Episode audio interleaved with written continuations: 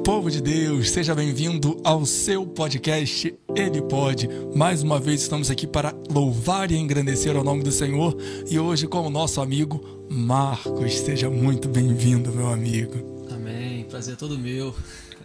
É muito bom receber pessoas que enriquecem a gente. Eu, Marquinho, uma dessas pessoas que enriquecem a gente. Eu louvo a Deus pela vida dele. Antes de nós começarmos, vamos orar? Deus Todo-Poderoso, Criador dos céus e da terra, diante de Ti nós estamos e te louvamos, Pai. Tu és o nosso Deus e não existe outro. Muito obrigado pela oportunidade maravilhosa que o Senhor nos deu de estarmos aqui. Pai, usa-nos como ferramentas Tuas, preciosas, para cumprir o Teu propósito, para fazer a Tua vontade. Isso é o que nós te pedimos, em nome de Jesus. Amém. Amém. Marquinho, meu amigo Marquinho. Rapaz, é, eu sempre gosto de lembrar que nós temos parceiros aqui Gráfica Cop Speed, que fez essa canequinha maravilhosa. Estamos aqui nos estúdios Adorarte, que por mais uma vez está de portas abertas para receber a pregação do Evangelho por meio da Ele Pode, o podcast da nossa galera. E antes de nós falarmos um pouquinho, antes de entrarmos no assunto aí do Marquinhos, que tem muita coisa para falar, e um missionário que Deus tem usado muito para impactar muitas vidas. Marquinhos, como é que a galera te acha aí, rede social? Como é que as pessoas fazem para poder te achar? Então, é, eu sou meio da antiga, né? eu tenho o nosso Facebook meu junto com a minha esposa, né? Que é o Michele, LLI, Marcos Vasconcelos, com dois L's. Instagram eu não tenho. E só pelo WhatsApp mesmo. WhatsApp também não tem problema nenhum divulgar. Quem quiser falar comigo aí é o 21 979 983 758. É, mas o pessoal divulga. Você não é o primeiro a vir aqui divulgar. O WhatsApp não, pode mandar. Se Vamos quiser, aí. pode. Inclusive é. para críticas. Quem tá aí para servir, né, cara? A gente tá, tá disposto para essas coisas. Mas, Marquinhos, Marquinhos, gente, deixa eu contar uma história aqui. O ano era 2015. Eu tava solteiro ainda, não tinha casado com a maravilhosa Paloma. E eu fui, minha mãe, minha mãe e uma amiga, Renata, Renata que teve aqui, vocês lembram da Renata? Renata Pereira ela, elas me chamaram para estar numa viagem missionária ao Vale do Jequitinhonha. E eu cheguei lá e encontrei uma família maravilhosa. Marquinho, Michele, Rebeca, João. Criança, crianças que não estão mais tão crianças assim, né? Meu Deus do céu. Eu vi a foto agora que ele me mostrou. É, tá Misericórdia. Mas uma família de Deus. E a gente começou a conversar lá na viagem, trabalhamos juntos, carregamos cesta básica junto, carregamos bujão de gás juntos. Cantamos louvores antigos juntos. É verdade. E ali o nome do Senhor foi glorificado. É graças a Deus, Deus me deu o Marquinhos de presente como amigo lá naquela viagem. E graças a Deus, hoje estamos aqui. Eu, eu louvo a Deus porque a vida missionária, tanto do Marcos quanto da Michelle, não se resume ao Jequitinhonha. A vida missionária deles é o cotidiano, é o dia a dia. Isso é maravilhoso. Ah, Marquinhos, não quero ficar falando muito, não. não. Quero que você já comece a falar pra gente um pouquinho dessa experiência, para compartilhar, para enriquecer a nossa vida. É, então, eu, eu costumo dizer que eu não tinha é, opção de não ser missionário, né? Eu sou filho de uma missionária e eu cresci fazendo evangelismo dentro do cemitério de Irajá, dentro da favela de Acari e qualquer outro lugar que tivesse que ir, né? Minha mãe estava. E como eu era o caçula, o único filho homem, e não sei porquê, mas dizem que eu era muito bagunceiro. Ninguém não, não tem ideia por quê, né? Você não sabe por quê. Porque eu acho que isso é uma calúnia, mas eu carrego isso até hoje. Então, a minha mãe, ninguém queria ficar comigo. Com as minhas irmãs sempre tinha alguém para tomar conta, mas comigo ninguém queria ficar. Então, minha mãe me levava para tudo quanto era lugar para enterro, para é, é, cultivação de graça, enfim. Onde tivesse que fazer algum trabalho missionário, eu tava junto com a minha mãe ali. E isso foi uma escola para mim, assim. É Deus, né, cara? E Deus revelou para minha mãe, né? Claro que eu estava junto, foi para mim também, que o desejo era que, que realmente eu virasse um missionário. Que benção. E eu vi como que o Senhor me preparou para me tornar hoje um missionário na casa do Senhor. Glória a Deus. E é uma benção, né? Eu não me vejo fazendo outra coisa. Que benção, rapaz. É, você vê, né? Aí você acha, não, as pessoas não querem ficar com o Marcos, porque não, cara? Porque Deus não quer. É verdade. Você vê que é, é, claro. Tinha um propósito, né? Você era uma é. criança, é. né? Mas uma rejeição humana fazia parte do propósito é. de Deus. Cara, vai entender Deus. É um negócio surreal, cara. Ou a gente aceita ou fica maluco, não tem jeito. Cara, aqui, não, pera. Eu quero que as pessoas te rejeitem porque eu vou glorificar o meu nome na tua é. vida através disso aqui. Irmão, só Deus fazer um negócio desse. E aí, cara, com quantos anos assim você despertou para falar, cara, eu vou fazer, eu vou mergulhar. Agora não é mais, eu não sou mais o acompanhante da minha mãe, agora eu sou quem vai trabalhar. Então, é, ainda criança, a minha mãe, a igreja dela era dentro da comunidade mesmo, da, da favela de Alcari, e a igreja fechou. E como a igreja fechou, a gente é, ficou desigrejado, né? mas querendo uma igreja. Até que uma das irmãs da igreja, ela começou a fazer os cultos na casa dela, e dali a obra foi crescendo até o ponto de chegar realmente a comprar um terreno e construir a igreja. E a igreja era ali em Irajá, na hoje é uma comunidade, na época acho que não era nem considerado comunidade, mas é a comunidade da Malvina, ali em Irajá. E ali a igreja foi crescendo ali e ainda criança a gente saía dentro da comunidade ali evangelizando, chamando as pessoas para o culto, né? Já que era uma coisa nova, né? Eu lembro que eu ainda criança, a gente evangelizando, os adultos, né? Sempre, até hoje acho que ainda tem esse preconceito. Certos lugares você não pode entrar para evangelizar. E graças a Deus eu nunca tive isso. Depois a gente vai tipo, entrar em algumas outras histórias aqui, que um monte de gente me chama de maluco, mas eu adoro ser maluco para Jesus. E eu entrei dentro de um bar, do boteco, onde os adultos não entraram. E até ficaram me olhando assim, hum, não era pra ele ter entrado lá. Mas eu entrei e fui evangelizando todo mundo lá, o pessoal que tava bebendo ali, normal, né? E eu evangelizei um homem. Aí ele foi começou a me, me fazer um monte de perguntas e eu respondendo ele na inocência, criança, né? Foi sincero ali com ele. Aí ele falou: tá aí, eu vou, vou, vou nessa igreja hoje. Aí eu, tá bom, eu fiquei feliz por aquela promessa dele. E, enfim, terminamos o evangelismo ali. E quando foi no culto à noite, que a igreja era assim, como era uma igreja ainda em construção, é, não tinha escola dominical de manhã para ter culto à noite. A escola dominical era de tarde, aí emendava já no culto. E o evangelismo foi antes da escola dominical, se eu não me engano. Então eu peguei e fomos pro, fomos pro culto, né? Já, já estávamos lá. E aquele homem entrou. E aquele homem entrou é, participou do culto e no final ele aceitou Jesus. Que benção. E quando ele acabou o culto, ele, o pastor foi conversar com aquele homem e aquele homem me chamou, falou: "Não, eu vim para a igreja porque ele me convidou". E eu fiquei impactado de uma criança entrar no bar para falar de Jesus para mim. Então aí quando, quando, eu fiquei feliz por aquela por aquela cena, né? E depois o, o é, dentro daquele negócio que a gente estava falando de coisas que não tem na Bíblia, mas as pessoas falam que está na Bíblia, né? Ah, não lembro se foi o pastor mesmo ou se foi uma irmã, falou assim: Ih, Marquinhos, parabéns. Você acabou de ganhar uma pedrinha na sua coroa. e eu falei assim, pedrinha na coroa? Eu falei, é, quando você ganha uma, uma alma para Jesus. você vai eu ganhar. já ouvi é, isso também. Não tá na Bíblia, mas foi uma, uma coisa que eu vejo, mesmo não estando na Bíblia, me motivou ali quando eu era criança. Eu falei, não, eu quero ter muita pedrinha na minha coroa. então eu vou falar para Jesus para todo mundo. Né? E eu acredito que dali mesmo nasceu esse desejo mesmo de falar de Jesus, né? Para todo mundo, seja na escola, enfim, qualquer lugar que eu tivesse, eu falava de Jesus. Né? Que benção. E até hoje estamos nessa, nessa Glória vibe. a Deus, glória a Deus, que benção. Gente, não existe pedrinha na coroa, tá bom? Não, não. É, é, muito complicado. Se a gente for começar a entrar nesses assuntos de coisa que não está na Bíblia, mas as pessoas falam, é, é ter pano para manga. Tem um amigo que está para vir aqui, e a gente vai falar. E esse dia eu tenho certeza que a gente vai ser cancelado. Que a gente vai falar sobre heresias. E rapaz. É, eu tenho certeza que nesse crente, dia. Hein? É, não. Infelizmente, essa, a cultura do. É, é, incrível, né? Quando a pessoa fala algo que eu não gosto, eu parto para a cultura do cancelamento, não para a cultura do arrependimento. É. É? Ah, mas é boa, hein? Ou da pesquisa, né? Porque às vezes é uma coisa que você não gosta, mas você não entende também, né? Você Exatamente. Vê, você não gosta porque não conhecia. E assim, aquilo que hoje a gente sabe foi algo que um dia a gente não sabia. E a gente foi aprender. E Por essa... isso que hoje não vamos falar de política. Em não. nome de Jesus. Amém.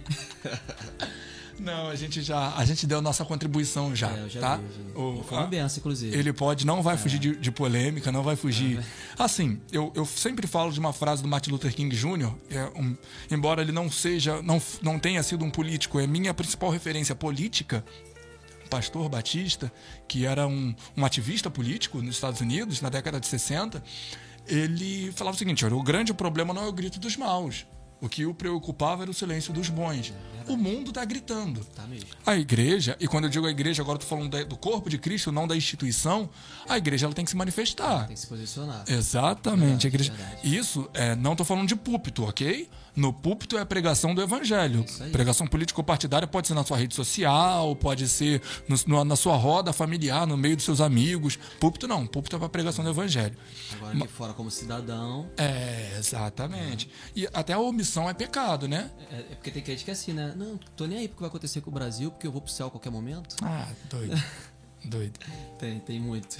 É, ah, são os teonomistas que dizem, não, eu sou, eu sou governado só por Deus. Eu, não, é, rapaz. Mas aí Peraí, você vai. que eu vou chamar alguém aqui pra você te matar. que aí você realmente vai ser só por Deus mesmo. Porque você ainda tem corpo, você ainda tá É aqui. verdade, é verdade.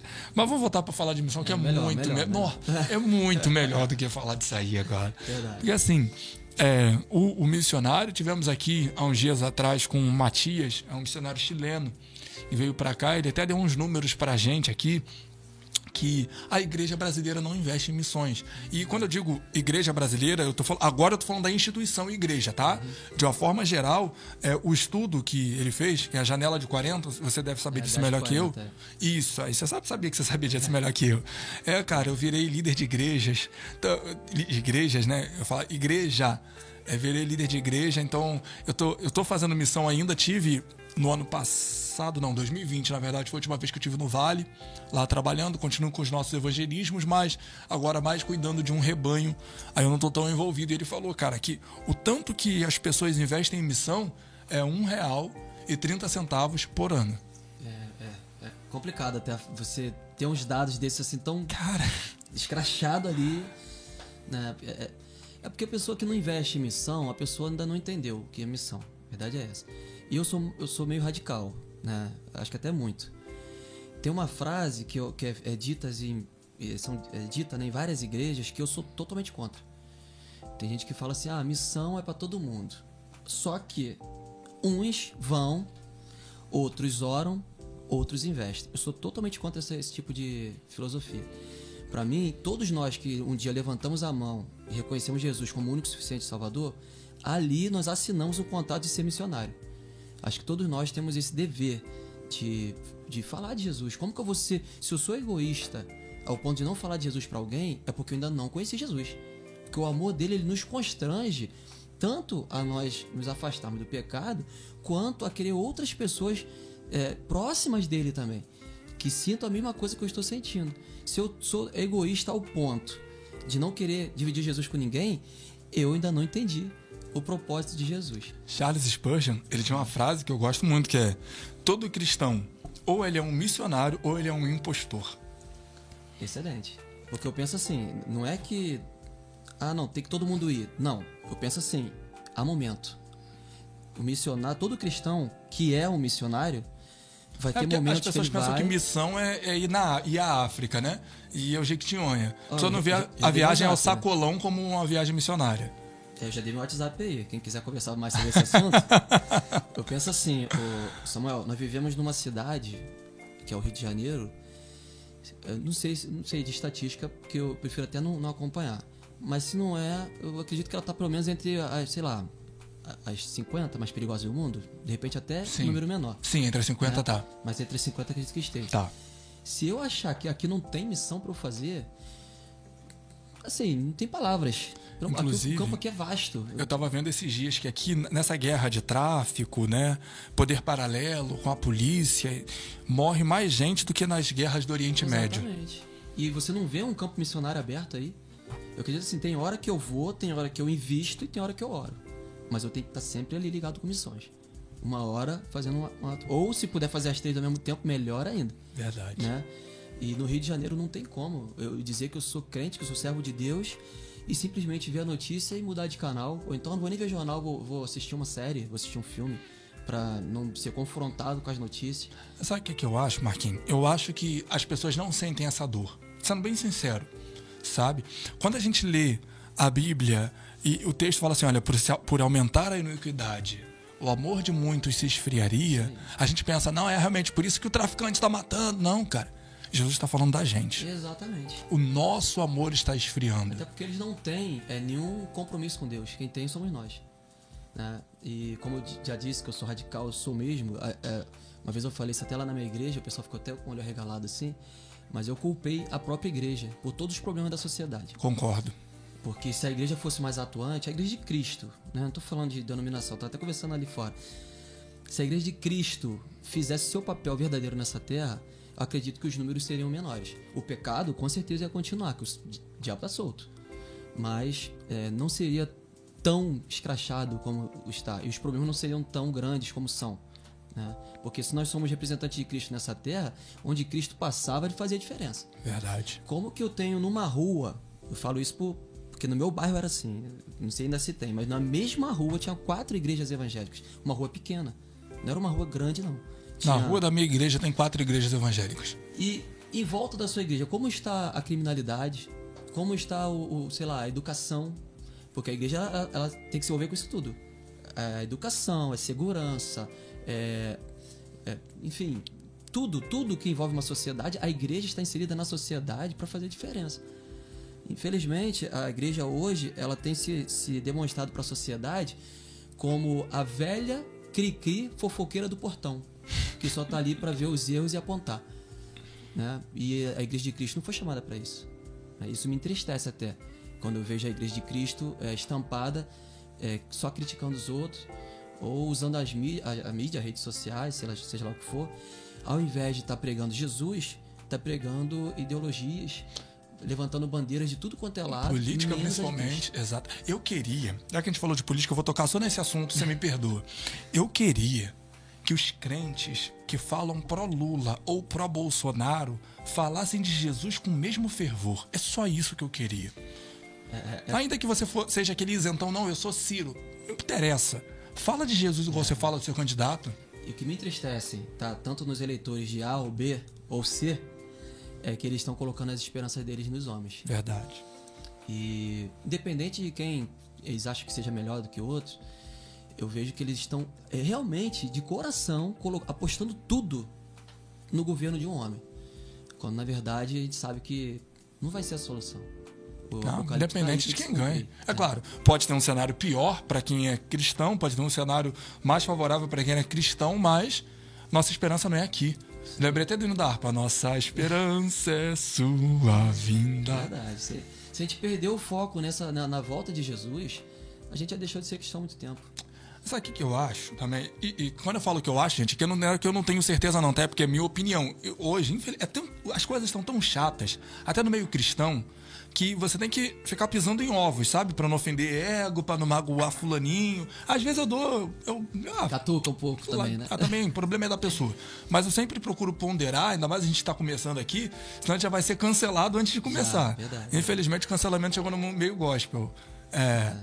Mas eu, eu, Samuel, penso, vou usar a palavra penso para não para ser melhor compreendido eu, Samuel, penso que a, a gente, por exemplo, vou te dar um exemplo de uma frase. Quando eu vejo um, alguém que se diz cristão, morreu um traficante lá, o cara fala isso aí, bandido bom é bandido morto. Fala, cara, esse cara não entendeu. Não conheceu Jesus ainda. Esse cara não entendeu. Não conheceu, não. Não entendeu. Eu, eu vejo Cristo, Samuel, eu, não tem como. Pelo amor de Deus. Cristo na cruz, sendo crucificado, sendo maltratado, mesmo ali ainda tinha gente ainda cuspindo nele, é, falando né, horrores para ele, que a Bíblia ela não, não, diz tudo, ela diz algumas coisas. Foram, se eu não me engano, praticamente nove horas de tortura. O que, que Jesus não passou? Né? O filme do Mel Gibson foi o que o pessoal é. chegou mais perto, não sei o quê. Mas não chegou perto, não, não tem nove horas o filme. Então, assim, é, e mesmo Jesus passando por isso tudo, Jesus não conseguiu, é, é não tinha como ele sentir ódio daquelas pessoas, porque ele veio morrer por aquelas pessoas. Se eu não consigo sentir o sentimento de Cristo, Cristo não está vivendo em mim. Verdade. Se Cristo está em mim, eu tenho que ter o sentimento de Cristo. Né? Paulo dizia, né? Já não vivo mais eu, Cristo vive em mim. Se Cristo vive em mim, eu não posso. Jesus estava do lado de dois ladrões. Ele falou para matar? Pelo contrário, ele estava ali, ele não desperdiçou a oportunidade. Pelo menos um conseguiu ser salvo. Então, assim, é, se eu represento Cristo aqui na Terra e o meu comportamento vai ser totalmente diferente daquilo que Cristo realmente transpareceu, alguma coisa está errada. É, o próprio Paulo disse: tenham em vós o mesmo sentimento que havia em Cristo. É isso, gente. Ou como diriam os jovens, é sobre isso. Exatamente. Sabe? E eu acho que a Bíblia, a própria oração que a gente denomina como a oração do Pai Nosso, que na verdade não tem esse nome, né? É porque Jesus começa lá com Pai Nosso. Né? Cristo ele tá orando e fala assim: olha, venha a nós o teu reino. E Cristo fala o tempo todo: olha, o reino de Deus está entre vocês, o reino de Deus está no meio de vós.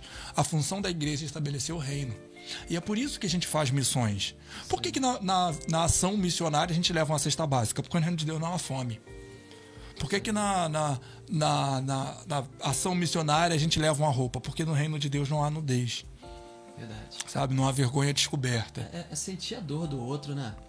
Se, se eu não consigo enxergar a dor da pessoa que está perto de mim, que eu estou vendo ali, como eu vou dizer que eu entendo Deus? Que eu entendo quando Deus fala comigo? Se eu não estou entendendo o cara que está gritando ali do meu lado ali. Né? Acho que é, é, sei, eu não, não, consigo entender o que passa pela cabeça. Sabe o que, que eu fico irado? E eu tenho que me segurar para na outra semana com o Matias, o missionário chileno, eu chorei, não aguentei não. Mas eu fico irado, sabe por quê? E às vezes eu tenho que orar, sabe? Eu falo, estava conversando com os amigos, estava aqui, pastor Wilker, grande abraço. Estava conversando com a turma aqui, Valdir, também grande abraço que nós estávamos aqui, eu falo, cara, e eu sinto ódio desse pessoal, eu sinto ódio. Eu falo, Deus, eu tenho que ser misericordioso, porque se eu não for misericordioso, eu não alcanço a misericórdia. Eu fico revoltado com esse pessoal que compra jatinho com dinheiro da igreja. Nossa. Eu oro todo dia para Deus tirar esse negócio do meu coração, Marquinhos, sem brincadeira. Porque, cara, a minha primeira vez lá no Jequitinhonha, primeira vez, eu vi criança de 5 anos enrolada em jornal porque não tinha que vestir. Jornal criança enrolada em jornal, gente. Se isso não dói em você, nada mais vai te doer. E nessa mesma viagem aí, eu vi uma criança ficar toda satisfeita porque a gente sabe, né, que a gente distribui brinquedos usados uhum. lá. Alguns brinquedos são recondicionados para poder dar. Só que às vezes na, na, correria ali acaba passando alguma coisa batida. E aí acabaram os brinquedos. E aí no fundo da, do saco lá sobrou uma cabeça de boneca. Cabeça, só a cabeça da boneca. aí uma criança virou para mim e falou assim: eu quero o brinquedo. Aí eu falei assim, eu só tenho essa cabeça aqui. Ele falou, não, me dá essa cabeça então, porque eu não tenho nem isso. E a gente deu, ela ficou toda feliz, porque ela tinha uma boneca, uma cabeça de boneca, que ela podia pentear o cabelo. Então, assim, enquanto isso, as pessoas estão, é, é, enfim, vivendo um evangelho da Disney. É. Porque, é. assim, fantasioso, é, prometendo só bênção, prometendo só vitória é, enquanto o evangelho verdadeiro está sendo esquecido de lado. E a gente, se a gente se emociona aqui falando disso, imagina como isso não chega lá em cima para Jesus. Né? Verdade. É Mas... por isso que o próprio Cristo fala: ah, não, eu tive fome me deste de comer. Eu tive sede, me deste de beber. Eu estive doente, foste me ver. Eu estive preso, foste me visitar. Fala, Jesus. Não aconteceu nada disso contigo, não. Mas todas as vezes que você fez a um pequenino, você fez a mim. Cara, esse, esse é o evangelho de Cristo que eu creio, Marquinhos. E é por isso que eu consigo amar, até quem não, quem não merece. Eu não mereço, eu entendo que eu não mereço. Porque eu também não merecia. E ele olhou para mim e falou: mesmo assim eu quero você. Verdade. Mesmo assim eu amo você. A gente cai. Não é porque a gente. É bom até a gente falar isso pro, pro público. Não é porque a gente vira crente que a gente para de pecar. Não. A gente continua lutando contra o pecado. De vez em quando a gente cai. Não é sempre que a gente consegue ficar lá. Às vezes eu fico até. Eu consigo compara assim como se a gente estivesse subindo degraus e quando a gente pega a gente cai tudo, aí começa lá do zero. Né? Porque realmente a sensação que dá é essa. Mas mesmo assim, é, Jesus ele nos ama com o mesmo amor. É porque ele, ele não espera da gente, né? não sei nem se a palavra seria exatamente essa. É, perfeição. Perfeição. Eu e nem concordo. assim, é, é, é, ele sabe que a gente é falho, ele sabe que a gente erra, mas ele, ele conhece nosso coração. E hoje eu não preciso falar isso aqui porque ele conhece meu coração, mas é bom falar para as pessoas entenderem. O meu coração hoje com relação a Jesus é, é o seguinte: eu posso passar o que for. Sem Jesus eu não fico mais não. Eu já tive experiência de me afastar da igreja. Eu praticamente nasci na igreja, como eu contei com a minha mãe. Meu pai não era da igreja. Meu pai, dia de domingo, falava: Deixa ele aí, deixa o garoto aí na rua brincando, não sei o que. Minha mãe, não, ele vai pra igreja comigo. E eu ia pra igreja ia contrariado. Eu não ia dizer para você que era sempre que eu queria ir, não. Mas hoje eu agradeço muito a Deus por minha mãe ter feito isso. Porque ali eu aprendi a amar o evangelho. Eu aprendi a, através da palavra que é, às vezes, às vezes, quase sempre, o cristão ele tem que se negar. Jesus falou isso. Quem quiser vir após mim, a primeira coisa que ele falou, negue-se a si mesmo. Então, se eu não consigo negar nem minha vontade, nem o meu sentimento pelo próximo, assim, é, não tem como. É, é, negar a si mesmo, tomar a cruz e seguir a Jesus. Né? Então, o, o Samuel, não tem como eu olhar. É, é a gente trabalha em comunidade. Eu trabalho, a gente tem trabalho é, é, missionário dentro de comunidade aqui do Rio de Janeiro. As, uma, das, uma das mais brabas que você pode imaginar. E eu não tem como eu ver o histórico daquele bandido, né? Claro, eu não tô aqui também para dizer que bandido é uma só, é sempre uma vítima e é, enfim, santificar o bandido, não é isso. Mas a é... gente entende que o pecado do cara só é diferente do meu pecado. Isso aí. Mas eu, eu tenho que entender que todos nós estamos debaixo da graça do Senhor e temos o direito de nos arrepender do nosso pecado, ser perdoado por Cristo. Porque o próprio Cristo deu essa, essa certeza. Que não tem. Se, se eu não acreditar nisso, Samuel, eu não acredito no, no, no, tamanho do poder do sangue de Jesus. Verdade. É como se eu falasse, não, o sangue de Jesus só serve para isso, isso e isso. Para isso aqui não serve, não. Então, meu amigo, então você não, não, não entendeu. Jesus ele veio para perdoar os pecados. Tanto que ele, ele, toda vez que ele vinha pregar, ele falava isso: arrependei-vos, arrependei-vos. Porque ele tinha a, a, o método para você ser perdoado. Primeiro você teria que se arrepender. Se arrependeu? Agora peraí. Então, é, é, o processo é esse. Jesus ele está aí à disposição para quem quiser. Claro, tem aqueles que não querem saber. Mas para aquele que quer, tem. Não sou a favor, como tem muitas igrejas, é, não vou nem falar denominações, mas como eu sou pentecostal, eu posso falar da minha. É, eu vejo que tem muitas igrejas pentecostais ganhando traficantes, assassinos, ladrões para Jesus, mas simplesmente só oferecendo a graça mas não oferece também a justiça. Eu aprendi e já preguei assim dentro de favela para bandido. Meu amigo, você tem que se arrepender do seu pecado e tem que se entregar para a justiça. Agora não, o cara aceita Jesus. Ah, vira, vira, pastor. Vira pastor sem nunca ter se apresentado. Né? E de repente ele está sendo procurado. A pessoa ele está num púlpito pregando e a polícia entra lá, olha a vergonha que ele vai passar. Então, assim, Jesus ele perdoa, beleza. Ótimo, graças a Deus por isso. Mas você tem que pagar o seu, a sua dívida com a sociedade. É, mas aqui eu. Aqui, ó, Jesus, eu se eu tô roubando aqui, eu vou devolver quadruplicadamente. Se eu tô devendo à sociedade, eu vou. Cristo mesmo disse: olha, o que é de César, dai a César. Isso é conversão, né? Exatamente. O que é de Deus, dai a Deus. Se o seu coração, sua alma já está com Deus, agora o seu corpo tem que ser entregue para o Estado, para que o Estado determine a pena que vai ser estabelecida sobre você. Eu penso exatamente dessa forma. Não é à toa que a gente é amigo, não. Não é encobrir, é verdade, pensa muito parecido. Não é encobrir o pecado. Jesus ele perdoa, perdoa. É, isso não vai implicar na salvação. Tem muita gente que confunde, né? Deveres sociais com salvação. Se Jesus te perdoou, você morreu hoje, você está salvo. Agora, Jesus também falou que a ninguém deveis coisa alguma. Verdade. Então você tem uma dívida com a sociedade. Né? Então, assim, são coisas que a gente não vê pregar em púlpito ou dentro da comunidade, porque as pessoas estão temendo mais o homem do que a Deus. E eu, é, por conhecer um pouco da palavra de Deus, né, vamos dizer assim, que tem muita gente que conhece muito mais, quem sou eu para me comparar às pessoas que conhecem? Mas a Bíblia diz que a gente não deve temer o homem que tem o poder só de, de matar o corpo, mas tem que temer a Deus que tem o poder de matar o corpo e lançar o no inferno. Então o que me preocupa mais é, é minha alma ser lançada no inferno. Né? Hoje nem me preocupa. Porque hoje o amor que eu sinto por Jesus é tão grande que eu até esqueço do medo de ir pro inferno. É, o prazer de estar com ele, eu até falei isso uma vez, acho que eu não falei no púlpito não, eu falei isso no, no, num grupo de homens, eu falei com o meu pastor, eu falei assim, Jesus, é, é, meu, é, pessoal, eu quero tanto ir pro céu, que Jesus fala para mim assim, olha só, se tu quiser ir hoje, tu pode vir, mas não vai ter galardão nenhum não. Eu falei, opa, agora. Quero nem, não desmerecendo o galardão, mas não é por isso, eu quero estar perto de Jesus. Então, se ele, se ele fizer essa proposta, Marquinhos, mas tu é casado, tu tem filhos, tu não quer ver seus netos? Me perguntaram uma vez isso. Eu falei assim, eu quero. Mas se Jesus falar para mim assim, Marquinhos, quer vir agora para cá? Eu quero saber de neto. Eu quero saber dos meus filhos. Mesmo Jesus cuidou de mim, vai cuidar deles vai cuidar da minha esposa. Falei para ela, se eu morrer, tu casa com o outro. não esquenta a cabeça não, vai ser feliz. Mas eu quero Jesus. Se fosse feita essa proposta, eu pensava nem duas vezes. É, cara, eu eu sou um apaixonado por Cristo também, sabe? Eu não gosto muito de ficar falando da minha vida não, mas quando eu conheci Jesus, eu cresci na igreja, mas eu demorei a conhecer Jesus. Quando eu conheci Jesus, quando o véu do templo foi rasgado para mim e eu percebi que eu tinha livre acesso ao Pai ele passou a ser a coisa mais importante para minha vida. Faz toda a diferença, né? Uma vez eu estava conversando com uma pessoa e eu amo muito essa pessoa, amo demais, amo demais, uma das pessoas mais importantes da minha vida. E essa pessoa falou, não, mas é, eu falei, não, cara, isso aqui, Deus, para mim, isso aqui é mais importante. É, mas e eu? eu? Falei, não, você é segundo plano. Desculpa, mas você é segundo plano. Não tenta competir com isso aqui, não, Não porque. dá, não dá, não dá. é, pensa na tua vida, Marquinhos.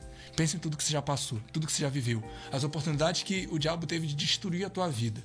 Você acha que Deus te trouxe aqui para quê? Te trouxe até o dia de hoje para quê? Porque você é legal? Samuel, eu, eu costumo dizer, eu, eu conto essa história, pela misericórdia do Senhor, eu também sou professor de escola dominical, né? Dou aula para jovens e, adu e, e adolescentes. Eu, sempre que eu posso, eu conto essa história para eles. Eu, eu fui muito abusado com Deus.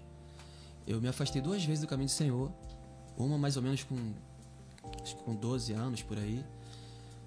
É, mais ou menos com 12, aí voltei com 14. E depois me afastei de novo com 17 e voltei com 18. E, e uma dessas vezes que eu me afastei, antes de me afastar, fui no pastor. Nessa última vez que eu me afastei, fui no meu, no meu pastor. Falei, pastor, eu nasci na igreja, eu tô curioso para saber como é que é o mundo, eu quero ir pro mundo, mas eu, eu sei que um dia eu vou voltar. Eu quero voltar. E o meu pastor falou assim, meu pastor muito sábio, né, até falecido, pastor Ageu Alves de Lima, ele falou assim, meu filho, eu não tenho como te impedir. Eu só tenho como orar por você e te aconselhar a você não perder muito do seu tempo lá, porque tem muitos que foram e não voltaram. Então eu só posso ficar aqui orando por você. E aí eu peguei aquela palavra e fui, né? E nesse meio tempo foi quando eu conheci minha esposa, né? Quando eu conheci a Michelle. E eu, quando comecei a namorar com ela, né? Uma das. Quando a gente sentou assim, eu lembro até hoje, foi na praça, lá em Irajá, perto da escola que a gente estudava, que a gente estudou no Senac de Irajá.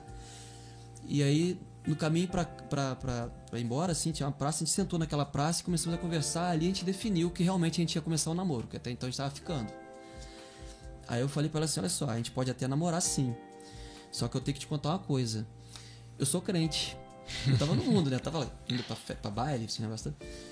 Mas eu sou crente, eu estou afastado, mas um dia eu vou voltar. Não sei quando é que vai ser, mas um dia eu vou voltar. Então eu já quero te dizer o seguinte: se um dia eu tiver que escolher entre você e o meu Jesus, eu já vou te dizer que eu vou escolher Jesus, porque eu conheci ele há muito mais tempo. e ela. Eu não, eu não sei, cara, mas foi, é muito amor mesmo envolvido, porque ela simplesmente assim, com a cara assim, meio sem entender, mas tipo assim, tá bom, tá bom, tá bom, doido, né? E realmente foi o que aconteceu, né? É, ela não era evangélica, e com o tempo o Senhor foi trabalhando, e, e hoje ela serve ao Senhor junto comigo, graças a Deus, minha família toda, posso dizer como Josué, né? Eu e minha família, né, servimos ao Senhor.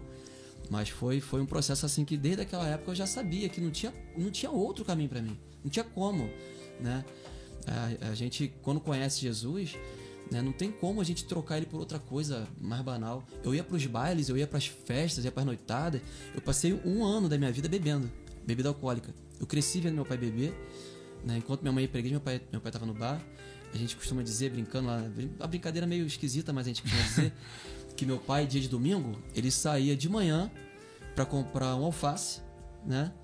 E chegava de noite na hora do Faustão com alface, né? Porque ele passava o domingo todinho bebendo, né? Então, é, e minha mãe puxando a gente para a igreja, né? Então não, não, não tinha como assim eu ter outra outra outra vida, né? E aí meu, meu eu tinha essa, tive essa curiosidade de entender por que, que meu pai gostava de beber. né? Então foi um ano ali bebendo, mas eu- quantas vezes eu no, tá na, na noitada lá, bebendo, e o Espírito Santo de Deus me fazia lembrar da casa do Senhor, de quando eu fui batizado com o Espírito Santo. E várias vezes eu, eu me senti numa situação tipo assim: o que, que eu tô fazendo aqui? E o Espírito Santo falava, de- falava comigo assim: é, e aí, tá gostando? Tá legal? Se compara com a, com a sensação de você sentir a minha presença na minha casa. E eu era confrontado dentro do local onde eu estava ali. Né? Então, é, é, não sei se você, se alguém aqui pensa em. que foi, de repente nasceu na igreja e pensa em sair para saber como é que é. Você só vai perder seu tempo. Verdade. Vai voltar cheio de ferida, cheio de carrapicho, cheio de problema para o pastor. E talvez nem consiga voltar. Ou talvez nem consiga voltar. E eu fui tão abusado, Samuel, que dentro desse período, né, que eu estava afastado, um pouco antes de eu voltar, eu morava num apartamento em Coelho Neto e era uma janela, um janelão assim, quase do tamanho dessa desse estúdio aqui, um janela, janelão, um vidro grandão, e começou uma tempestade. E o vento veio dire, dire, diretamente contra o vidro mesmo, né? Da, da janela. E eu lembro que a, a, com a força do vento estourou o vidro. E, eu, e minha irmã, com a, com a minha sobrinha recém-nascida, minha sobrinha já tá com 25 anos. A minha sobrinha recém-nascida no carrinho, e aí estourou aquele vidro, até dentro do carrinho foi vidro, mas não cortou minha sobrinha. E a gente com a cortina, a gente segurando a cortina para não molhar, porque senão ia molhar a sala toda, ia estragar os, os, os eletrônicos lá, enfim. E ali, quietinho ali, só orando no espírito, mesmo desviado, comecei a orar ao Senhor, Senhor, é, acalma esse vento, acalma essa tempestade aqui, porque eu fiquei com medo mesmo de estragar tudo, parecia que ia, sei lá...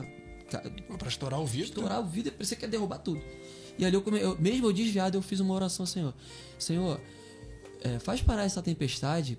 Se o senhor fizer parar essa tempestade, eu vou voltar pro seu caminho. Martinho Lutero? Rapaz, foi eu acabar de orar, o vento parou na hora. Samuel, é coisa sobrenatural. Parece até uma mentira, mas foi exatamente assim. E quando parou, que eu dei conta de que eu tinha acabado de fazer a oração, eu falei, Jesus, eu tava falando aqui, não tava brincando não, mas não precisava ser tão rápido.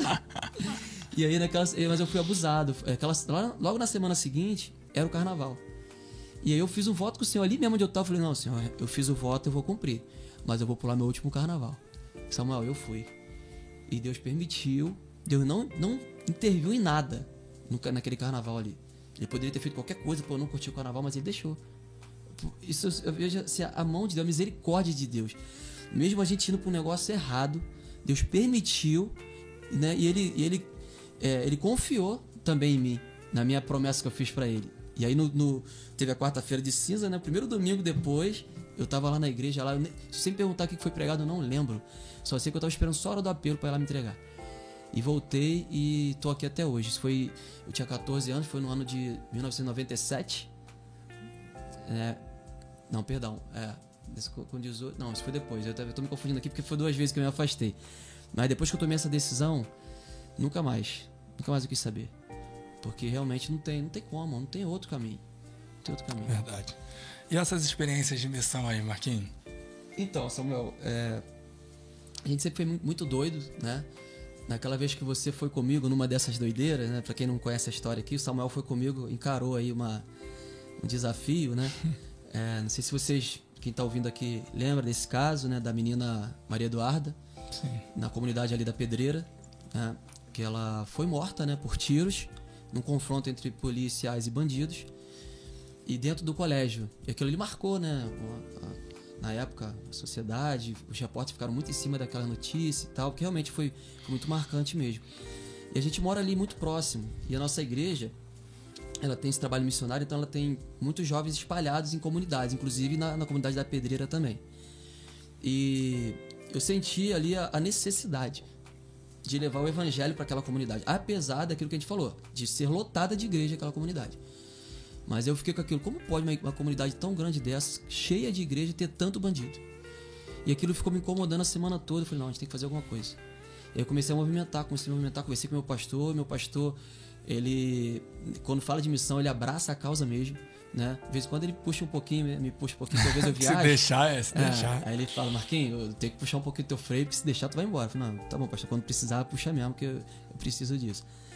E aí conversei com ele, ele aceitou, aí eu fui lá no colégio, conversei com o diretor, e o diretor aceitou também, até agradeceu, porque ele falou que realmente a comunidade está precisando muito disso mesmo. E abraçou mesmo a, a causa, ele cedeu ao colégio na mesma quadra onde a menina foi morta, né, para realizar o, o evento ali missionário que nós fizemos. Eu lembro que naquela semana eu falei assim: não, eu vou, eu vou chamar os bandidos. Eu vou lá na boca, vou procurar saber quem é que tá mandando naquela, na época, né?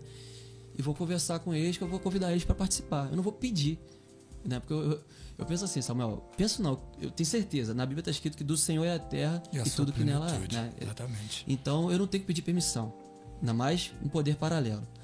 Se a terra é do Senhor, Ele que manda. Então eu fui lá convidá-los para participar. O evento já estava já organizado. E eu lembro que quando eu fui, né, eu subi até com, com um amigo nosso, Gabriel, o nome dele. E ele nascido e criado lá, conhecia as ruas todas. Ele falou: "Não, mas que eu te levo lá, onde onde eles, geralmente eles ficam". E eu fui com a van da igreja, né? Então a gente subiu um morro, não sei se vocês conhecem lá, um morro alto Subi um ladeirão com a van, que eu acho que a van. Os anjos ajudaram a empurrar a van ali, porque talvez a van nem conseguisse subir aquilo lá. Um ladeirão assim, muito íngreme. e subi até o pico do morro. E aí foi me, me, é, me, da, me concedido, né? Vamos dizer assim, essa audiência, né? Com eles. É. E eu tinha pedido uma palavra pro Senhor. E o Senhor me deu, se eu não me engano, como eu sempre falo, eu não sou que espera na Bíblia, não. Eu tenho essa dificuldade de decorar onde está escrito. Mas aquela passagem, se não me engano, é Deuteronômio, que diz assim, que o Senhor, ele coloca, né, a, o profeta, né, para falar assim, ó, hoje vocês têm que escolher, ou a bênção, ou a maldição, ou a vida, ou a morte.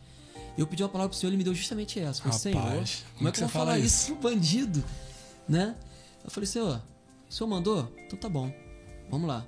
E aí gente subiu, e aí fui falar com, com o responsável lá, que tava lá na hora lá, e aí ele falou, fa- falei e tal, ele, não, não, pode fazer, pode fazer à vontade, não sei o quê. Não fui nem pra pedir, né? Mas ele deixou lá, né, bem à vontade pra fazer o evento lá. E, e aí eu falei, não, aí combinei, chamei ele pra participar também, pra chamar todo mundo pra descer. Falei, ó, pode ir com arma, pode ir do jeito que vocês quiserem. Portanto, que vocês desçam pra participar. E aí quando que, que que aconteceu? No final, né, deixei pra falar tudo, né? Aí no final, eu falei assim, olha, quando eu vim aqui pra. Quando, quando eu orei ao Senhor pra vir aqui, eu pedi ao Senhor uma palavra pra te dar. E o Senhor me deu uma palavra aqui que eu achei até dura. Mas eu quero saber se você no final você não vai gostar, se você vai me matar. Assim mesmo que eu falei com ele.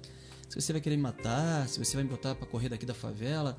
Só sei que eu prefiro é, obedecer ao meu Senhor do que ter medo de você. E dei essa palavra pra ele. E na mesma hora ele abaixou a cabeça, tirou o boné e pediu uma oração. E, e nesse período a gente estava com um, trabalho é, missionário dentro do, do 41º Batalhão de Polícia Militar, que fica dentro do SEASA, no Rio de Janeiro. Estava com um trabalho missionário lá junto com com capelão, capelão né, da própria Polícia Militar, é evangélico também, é o... Ai, esqueci o nome dele agora aqui, é uma benção, que trabalhava lá dentro do 41, ele é muito conhecido lá. E a gente estava com esse trabalho dentro do 41. Eu morava num local que, conforme o tempo passou, virou uma comunidade, que eu acho que você até chegou lá em casa, né, no dia do evento, para buscar os Sim, negócios sim. que estavam faltando, que virou uma comunidade de uma facção. E a gente tinha um trabalho missionário dentro da comunidade do Cajueiro, em Madureira, que era de outra facção. Então, às vezes, tinha dia, no mesmo dia, eu estava dentro do batalhão, depois eu ia dentro da comunidade, que era uma facção, e ia voltar para minha casa, que era uma outra facção. Aí tinha gente que falava assim: Marquinhos, você é muito maluco. Como que você vai dentro do batalhão, e dentro da facção A e dentro da facção B? Você não tem medo de alguém te ver achar que você é um X9, não? Eu falei assim: realmente eu corro esse risco, mas tu acha que eu tô ligando? Tanto dentro da facção A, dentro da facção B e dentro da, da- da- do, do 41, eu tô para pregar o evangelho. Então, quem me mandou tá me garantindo. E foi justamente assim. Todo o tempo. Nunca me pararam nem para me perguntar, nem para questionar por que, que eu tava indo lá na outro lugar. A gente tinha esse trabalho que, que a gente começou lá no Morro do Cajueiro. É, eu até perguntei aqui à missionária, né, a Lúcia, Lúcia Xavier, que tá no Vale de Quitionha nesse momento, inclusive, serva do Senhor. É, quando que a gente começou lá, porque eu não lembro exatamente o ano que a gente começou, mas eu acredito que tenha entre 8 a 10 anos que a gente tem esse trabalho missionário lá. Né? E quando a gente começou lá, inclusive, a gente começou só evangelizando. A gente ia de sexta-feira pro monte, aí saía do monte mais ou menos umas 10 horas da noite e ia evangelizar. Só que a gente ia, na sexta-feira era o dia do baile. Então chegava lá aquela muvucada nego só bebendo, usando droga, bandido pra lá e pra cá, moto. E a gente entrou um monte de homem, só foi homem. A única mulher era ela, que já morava lá. Aí ela perguntou: vocês querem que eu vá é, buscar vocês lá fora da comunidade? E a gente, não, não precisa não. A gente vai entrar a gente encontra você lá. Ela explicou mais ou menos qual era a rua dela e nós fomos. E primeira vez que nós fomos lá, nós fomos rodeados por motos de bandidos, cismados com a gente, um monte de homens chegando junto. E cismado com a gente e tal, aí ela. Aí fomos até a casa dela e tal. E eles rodeando a gente, cismado, olhando e tal, mas não, pararam a gente, só ficaram rondando. Aí fomos pra casa dela evangelizando. Aí fomos pra casa dela e tal. Aí na hora de ir embora, a mesma coisa. Evangelizando e eles perseguindo a gente, olhando o que a gente estava fazendo, curiosos. Mas acompanharam a gente até realmente a última barricada da favela pra gente poder ir embora. Segurança. É, mas era uma segurança, eles estavam cismados mesmo. Eles não estavam assim, é, só querendo é, pesquisar, não. E ficou todo mundo, todo mundo percebeu aquilo. E todo mundo saiu de lá angustiado, porque, poxa, a gente foi fazer algo do Senhor e ser tratado assim, é, é, pressionando, né, a gente. E a gente, todo mundo assim, ficou inconformado. E nessa época, é, é, eu estava responsável por essa, esse trabalho. Aí no- no- na outra sexta-feira, eu falei assim: é, eu acho que o pessoal, ninguém mais vai querer ir. Porque a maioria que foi não morava em comunidade, não estava acostumado a ver arma, não estava acostumado a ver bandido, nem droga. Então eu falei assim: eles não vão querer voltar. Aí eu falei: num dia antes eu vou perguntar para eles o que eles vão querer fazer. Mas já acreditando que eles não iam mais querer. E para minha surpresa, glória a Deus por isso, quando eu perguntei, todos eles, não, nós vamos sim. Eu- a gente não pode admitir derro- ser derrotado por, por isso, por- pelo inimigo. E quando foi na outra sexta-feira, tava todo mundo lá de novo. Acho que tava até mais cheio. E conforme a gente foi subindo o morro, né? Aí vieram novamente aqueles bandidos, né? Em moto, armados, para cercar a gente. Só que dessa vez a gente agiu diferente. O- a primeira moto chegou perto da gente, que já vieram com dois bandidos. Quando eles se aproximaram, eu- a gente já chegou e falou assim: Ó, você pode parar, eu quero falar contigo. Aí já ficaram assustados, assim, que a gente, a gente que abordou eles, né? não foram eles que nos abordaram. E aí, pois não, pois não. Aí, ah, não. aí começamos a falar de Jesus. A gente tá aqui pra isso. Começamos a falar de Jesus. Aí eu falei pra um, aí um, um, am- um amigão meu, que é o Rubinho, ele pegou e simplesmente não falou nada. Ele, ele olhou pra um bandido altão, né? Forte, com um fuzil quase do mesmo tamanho que ele. e o Rubinho simplesmente abraçou ele com fuzil e tudo. Que nem saber de fuzil.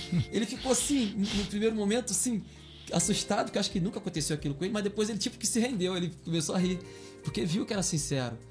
Né? E ali nós começamos a, a falar né, do, do amor de Deus, que a gente não estava ali para criticar ou para vigiar, ou X9, sei lá o que for, mas estava ali realmente para falar da palavra de Deus. E aí, logo depois, aí esse, esse que eu abordei, depois eles subiram na moto, né, que a rua era uma ladeira. Aí eles subiram, o baile estava sendo lá em cima, depois ele desceu de novo e falou assim: Olha só, vocês querem dar uma palavra lá no som do baile? Aí eu fiquei sem reação, porque nunca me fizeram essa pergunta. Eu fiquei sem saber o que fazer. Aí um missionário que estava lá com a gente também, irmão nosso, que inclusive está na Irlanda fazendo missões, que é o Ricardo, ele falou assim: Não, vamos sim, aceita sim, vamos, vamos sim. Aí eu falei: Então tá bom, então pode dizer que a gente vai. Aí não, tudo bem, já avisei lá, quando vocês chegarem lá perto do som, é só você dar um ok lá pro DJ que ele já tá sabendo. E aí nós fomos, né, subindo, evangelizando todo mundo e tal, o baile rolando. Nego se drogando, se prostituindo e a gente evangelizando no meio do baile.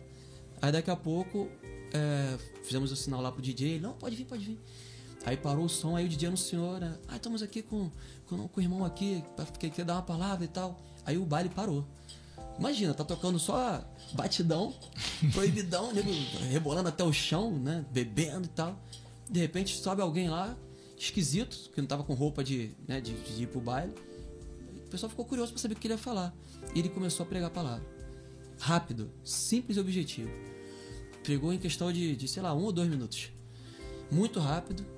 E agradeceu e pediu para fazer uma oração. E quando ele começou a fazer a oração, Samuel, foi um tal de arma cair, é, de pessoas largar copo, de jogar o copo fora da, da bebida, ou tirar o boné, e, e- enfim, o, o- o quebrantamento ali foi generalizado. E ele fez aquela oração abençoando, ele não criticou, ele não meteu malho, ele não apontou erro de ninguém, ele só abençoou. E aquelas pessoas sentiram a bênção de Deus. E foi um negócio tão, assim, até meio engraçado, porque assim que ele acabou, o DJ já estava preparado. Ele, ele agradeceu. Não era Bruna. Carla, não, né? Não, ele mandou uma Elane Martins, Ah, aquela ah, página botaram. em branco. Olha, foi uma choradeira que eu falei, meu Deus, não foi nada programado, mas o Espírito Santo tinha programado. E foi uma benção. Um ali, amigo meu, você falou, ele- cara, eu tava lembrando do Renan aqui. Grande abraço, Renan. Renan.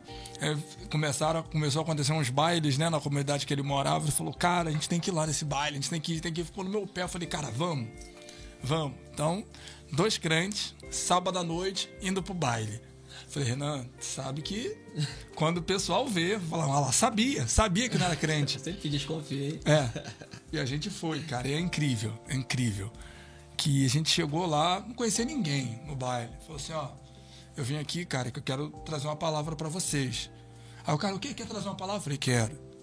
O cara, tá bom, não. DJ, amigo vai trazer uma palavra aí. E a gente foi. E, assim, nós fomos diversas vezes, graças a Deus. E essa vez me chama a atenção, porque eu acho que foi a primeira vez que a gente foi, e isso foi um, um combustível para a gente continuar fazendo. E a gente foi, e. Assim, foi essa questão mesmo, de dois minutos, depois você, eu orei, e a mesma sabedoria, o Espírito Santo é maravilhoso, né? Que ele me deu, e eu falei, gente, eu quero abençoar a vida de vocês. quero abençoar. Como que eu abençoo a vida do cara? Falando que ele vai ter carro, dinheiro não, ministrando Jesus. Porque não tem bênção maior do que a presença de Deus na vida do homem. Então, eu abençoei a vida deles, porque você falou, não, quero abençoar esse baile, meu amigo. Todo mundo, eu quero, quero ser abençoado. Então, a gente foi uma palavra de dois minutos e eu lembro que eu falei assim: olha, irmão, você pode não ir a uma igreja porque você não quer saber de Jesus.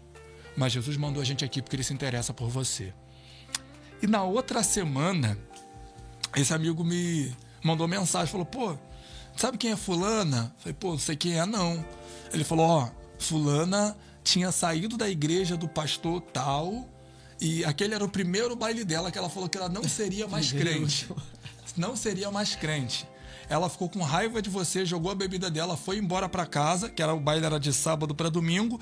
No domingo ela voltou para a igreja, voltou para Jesus, voltou. Pra... Falou: "Pô, eu fui pro baile porque eu não queria saber de Jesus e eu falei na minha casa que eu não queria saber de Jesus. Aí o irmão vai lá, pega o microfone e fala que Jesus queria saber de mim. Eu tinha que voltar para a igreja e voltou. Você entende a importância da igreja na sociedade?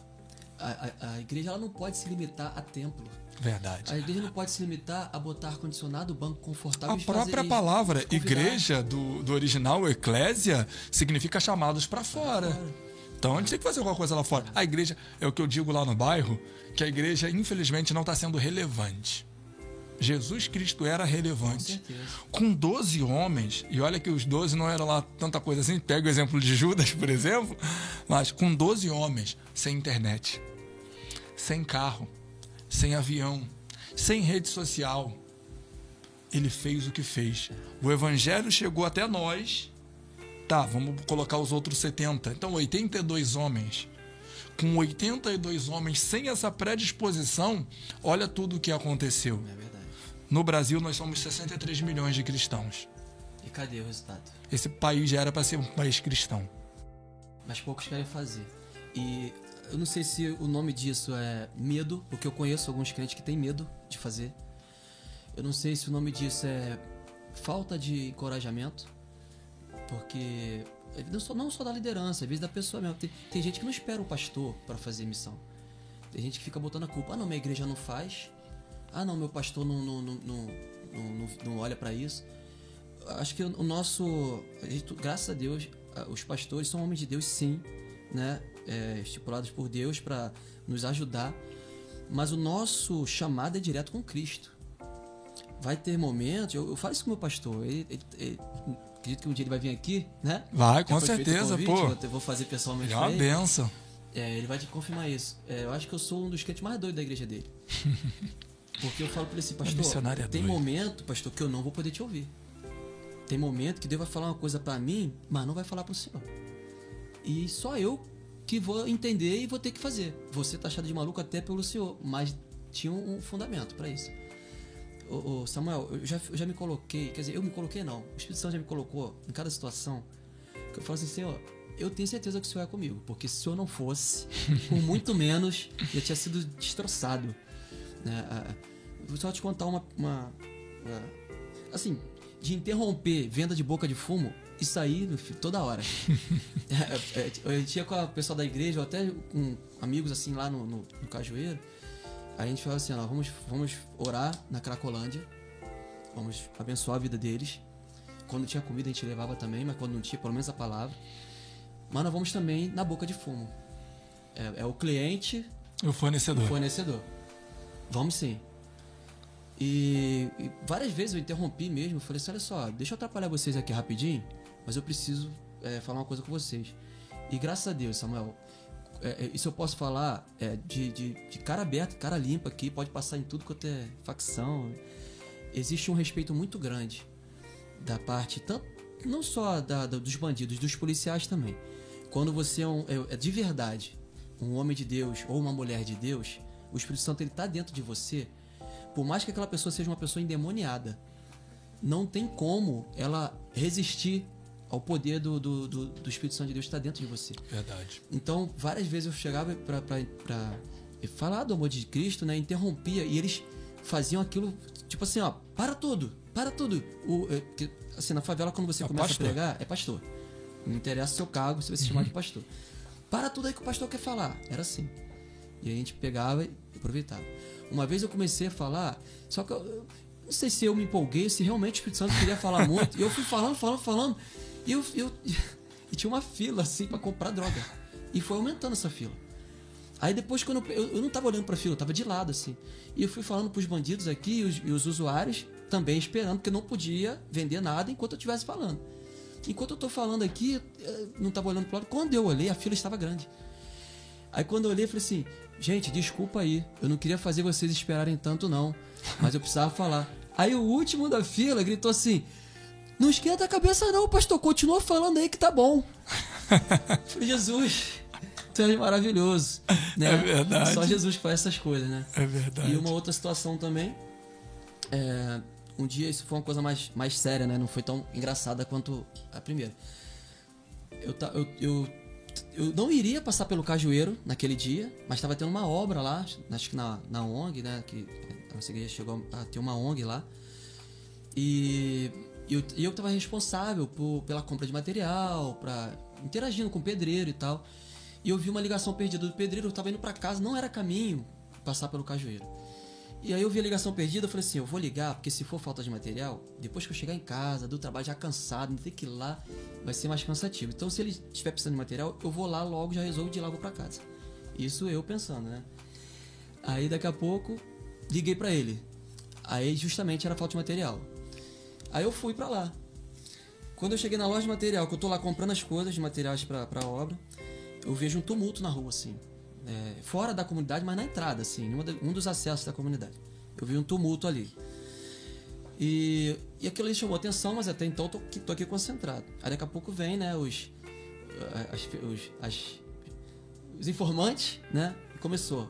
Ih, pegaram um ladrão ali. Ih, vão matar. Ih, já era, não é daqui. Ih, ainda é- falaram que ainda é alemão, não sei o que. E começou. E eu tô ali já agoniado. Eu já comecei a orar pelo, pelo bandido. Falei, Senhor, guarda essa alma. Senhor, guarda essa alma. E, e, e vem mais um e fala, estão batendo muito nele, não sei o que, estão pegando barra de ferro, pedra, não sei o quê." E eu tô, Senhor, em nome de Jesus, Senhor, me dá a oportunidade de pelo menos eu chegar lá e encontrar aquele homem vivo, para pelo menos é, é, é, ganhar aquela alma para ti. Nem que ele morra depois, mas pelo menos eu faço o apelo ali, ele, ele tem a, a, a chance de se arrepender e ser salvo. Isso foi o que passou na minha cabeça, Samuel, não, não quero saber, tem gente que pode passar várias coisas e tal, foi o que passou pela minha cabeça. E eu fiquei orando ao Senhor assim. E eu tava esperando só a nota, porque como era uma compra feita pela igreja, graças a Deus minha igreja não é de roubar, não. A minha igreja tudo ela apresenta nota, tem é, os informes financeiros, tem. Enfim. Então precisava da nota para comprovar o material que eu tava comprando. E o cara demorando para me dar nota, eu já agoniado aqui. Quando ele me deu a nota, do jeito que ele pegou, eu dobrei de qualquer maneira, botei no bolso e corri para lá. Samuel, quando eu cheguei lá, a cena que eu vi era um homem todo arrebentado, encostado no muro de uma casa e mais ou menos umas 30 pessoas em volta dele. Cada hora ia um lá e batia. Todo ensanguentado, jorrando sangue, se não me engano, perto do olho e no pescoço também. E eu fui andando é, em direção àquele homem, passei por meio da multidão. Cheguei perto daquele homem, acho que ele pensou que eu fosse mais um que ia bater nele. Ele com medo de mim. E o que eu, a minha, a minha reação, foi- eu, eu cheguei lá, Samuel, eu não sabia o que eu ia fazer. Eu fui guiado pelo Espírito Santo de Deus. Só, só sei que eu tinha que ir. E quando eu cheguei lá, a minha, a minha reação foi botar a mão na parede, ele sentado aqui no chão. Fiquei aqui. Aí eu falei com ele assim: é, Em nome de Jesus, se arrependa dos seus pecados. E só falei isso pra ele. Aí ele, aí ele me olhou já diferente, ele olhou assustado. Aí, como ele tava sangrando muito, ele. Ah, o senhor me ajuda, me ajuda.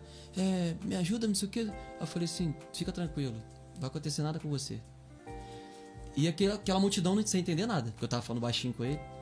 Aí ele, eu posso tirar a camisa porque tu tá sangrando aqui? Eu falei, não, pode tirar. Ele tirou a camisa e ficou estancando o sangue dele com a própria camisa. E a multidão crescendo. Aí daqui a pouco veio um pra bater. Eu falei, ops, ninguém mais vai bater nele. Samuel, olha a minha carcaça. não sei lutar nenhuma luta. Não sei, nunca. Quando era criança eu queria ter feito karatê. Acho que nem existe mais isso, não sei. Acho que existe ainda. É, não, não consegui. Nunca fui de fazer academia. Não tenho essa carcaça toda pra encarar a multidão. Mas eu tenho o Espírito Santo de Deus que vale muito mais.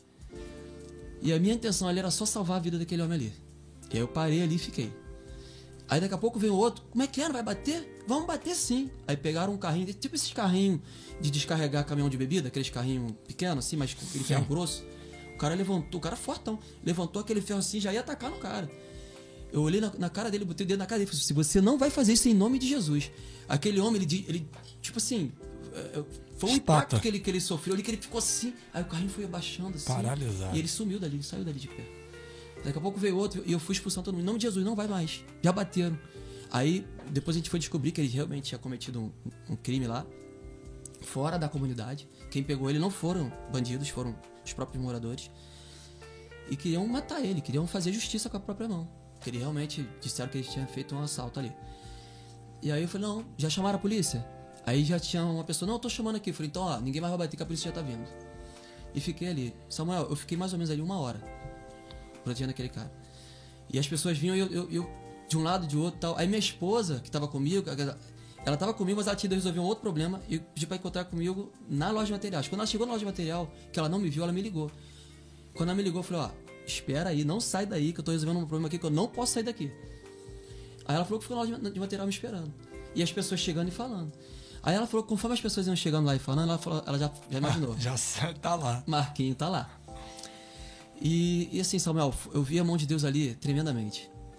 Porque aquelas pessoas, elas não- uma pessoa só contra. E no final, vou te falar, se não dobrou, deve ter triplicado, assim, porque ficou muita gente ali. A rua encheu, fechou quase a rua. De tanta gente querendo lixar. E eu sozinho, protegendo aquele homem. Chegou uma hora que eu falei assim: se um deles falar, vambora, os outros vão vir também. E eu comecei a clamar o nome de Jesus. Ele disse: não deixa, não deixa, não deixa, não deixa. Aí eu mesmo peguei meu telefone e comecei a ligar pra polícia. Resumindo a história, a polícia chegou, não mataram aquele cara. E aí quando a polícia chegou, que eu respirei, aí eu peguei assim, pessoal, primeira coisa, quero falar com vocês. Muito obrigado por vocês terem me respeitado aqui. E aí aproveitei e preguei o evangelho pra eles. Falei, assim como eu- é, esse homem que cometeu um crime e vocês queriam matar, fizeram isso com Jesus. Pegaram uma mulher que cometeu um crime e botaram na frente dele para ele julgar. E Jesus falou o que para aquela, aquela multidão? Aquele que não tiver pecado, atire a primeira pedra. Alguém, algum de vocês aqui não tem pecado?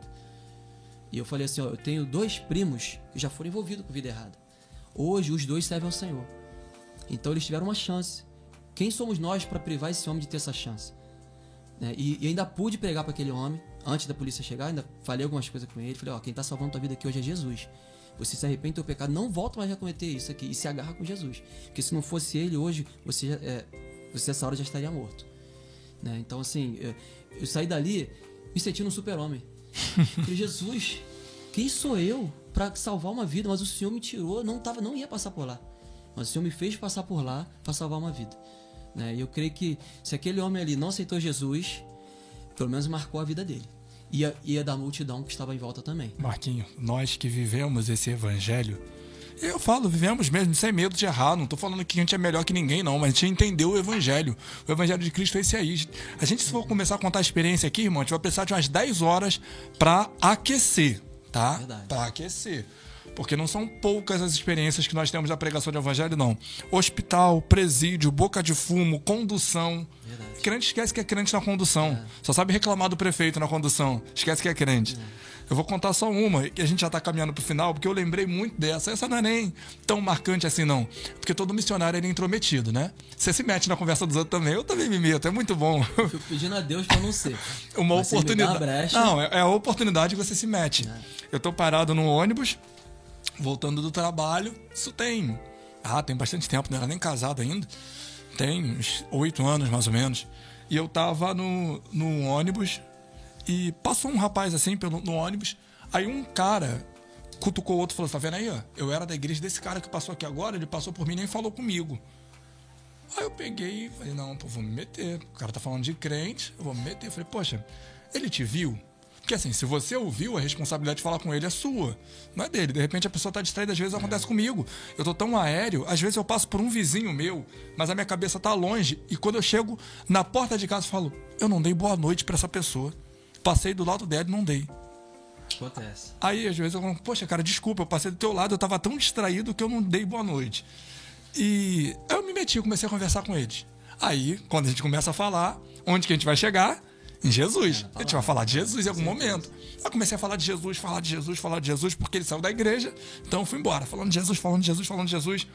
Daqui a pouco, o ônibus é o BRT, galera. E o BRT é uma prova, misericórdia. Daqui a pouco eu sinto a mão no meu ombro. Eu tava parado perto da porta, a mão no meu ombro. Quando a mão pesada no meu ombro, eu falei, ih, você é assaltado. Uhum. O primeiro pensamento que veio, eu falei, ih, você é assaltado. Uma mão pesada, o cara deu um tapão no meu ombro, que eu olhei para trás, assim, já vim esperando a arma, ou a faca, alguma coisa. Quando eu olhei para trás, ele falou, cara, eu tava indo pra favela usar droga agora. Eu vou voltar para casa. Mas antes de eu voltar para casa, ora por mim, porque eu vou descer na próxima estação, eu vou voltar para casa, porque o que você estava falando me impediu de ir para a favela comprar droga para usar. Nossa, Deus ele é maravilhoso. Cara, Samuel, esse é Jesus, é, cara. A gente, Samuel, como, como cristão, é, eu já falei sobre se negar, né? Vai ter momentos, Samuel, que você, eu falo como missionário, financeiramente, ou, ou até emocionalmente, sei lá, você vai ter momentos que você vai sair no prejuízo. Mas eu acho que o evangelho é isso. O, o quanto você está disposto a abrir mão por Jesus, pelo reino. Né? Porque as pessoas hoje em dia, elas tipo assim. Todo mundo quer Jesus, Jesus está na moda. Né? Só para quem. para as religiões que não são cristãs que não tá, mas Jesus está na moda. Só que as pessoas hoje em dia não querem um Jesus original. Daquele que pregou, né? Negue-se a si mesmo, tome a sua cruz e siga. Ela quer um Jesus, tipo assim. Jesus Remodelado, pra... Jesus, Jesus 2.0. Tipo, é. né? Um Momento, cara legal. cara legal. Elas não querem abandonar sua vida, mas querem Jesus, tipo assim, Jesus, se vira para entrar na minha vida, que eu quero o Senhor na minha vida, mas eu não quero abandonar nada disso que eu tô fazendo de errado. E o Evangelho tem caminhado para isso.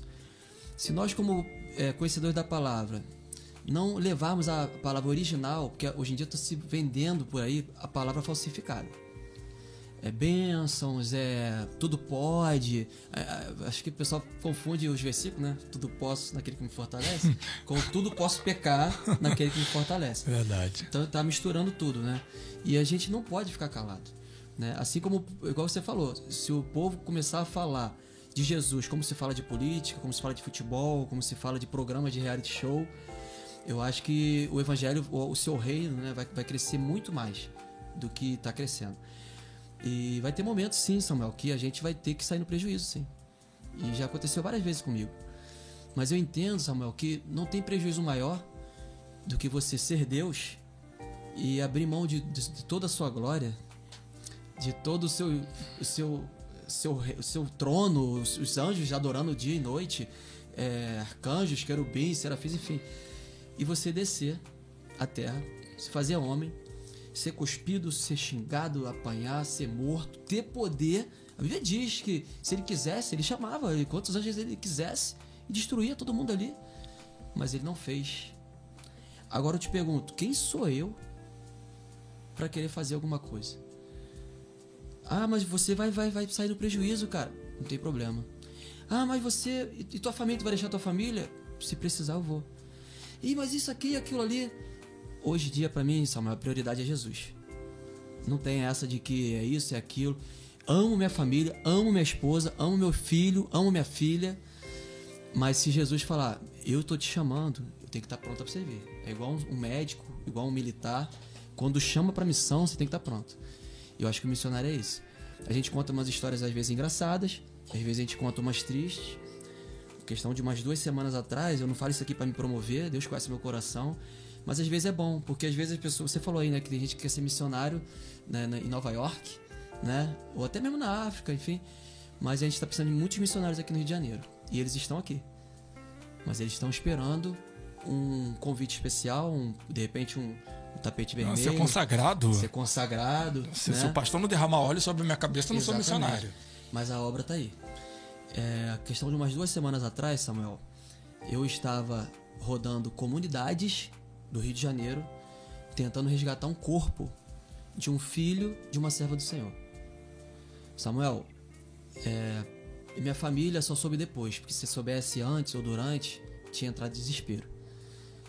Minha esposa foi comigo dessa vez, porque eu até evito alguns lugares de levar minha esposa, porque eu nasci na igreja, ela não.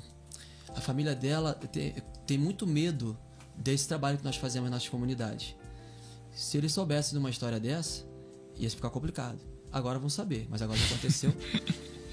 é, e nós rodamos comunidades no Rio de Janeiro muito perigosas, que o poder público não entra, não entra. E eu sabia que a gente ia encarar lugares perigosos, mas eu precisava ir. Eu acho que, independente se estava certo, se estava errado, como que morreu, a serva do Senhor tinha esse direito, É, pelo menos, a mãe não filho. é, a mãe não é, não é, É. a margem da lei. E ela não estava aqui para poder fazer. Então, é, eu me, me coloquei no lugar dela. Se fosse um filho meu, eu tenho dois filhos. Imagina, Samuel. Se fosse um parente seu, que você ama. Coisa que eu não gosto nem de imaginar.